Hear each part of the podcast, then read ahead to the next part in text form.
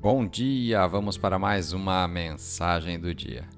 E a escritura de hoje está no livro do profeta Jeremias, no capítulo 29, no versículo 11. Porque sou eu que conheço os planos que tenho para vocês, diz o Senhor.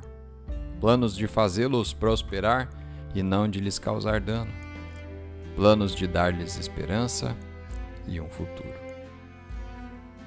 O tema de hoje? Um futuro planejado.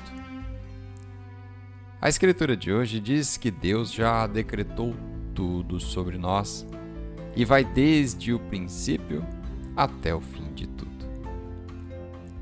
Quando Deus planejou a sua vida, ele começou onde ele quer que você termine, aonde você deve chegar.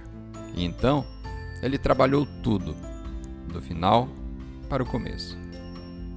E os planos de Deus para você são de dar-lhe um futuro que já está planejado por Ele.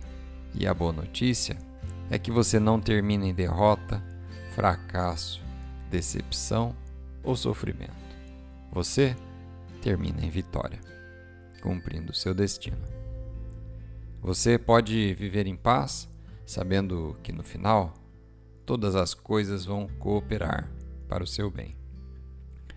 Mas haverá épocas difíceis na vida em que parece que as coisas não dão muito certo. E você pode estar em uma época difícil agora mesmo. E pode parecer que seus sonhos morreram, mas você tem que lembrar a si mesmo de que não é assim que a tua história termina. O Deus Altíssimo já projetou tua vida e nos planos celestiais há esperança e um futuro de coisas boas. Se você continuar avançando, Ele vai fazer tudo isso fluir. Ele já estabeleceu como tudo termina. Vamos fazer uma oração?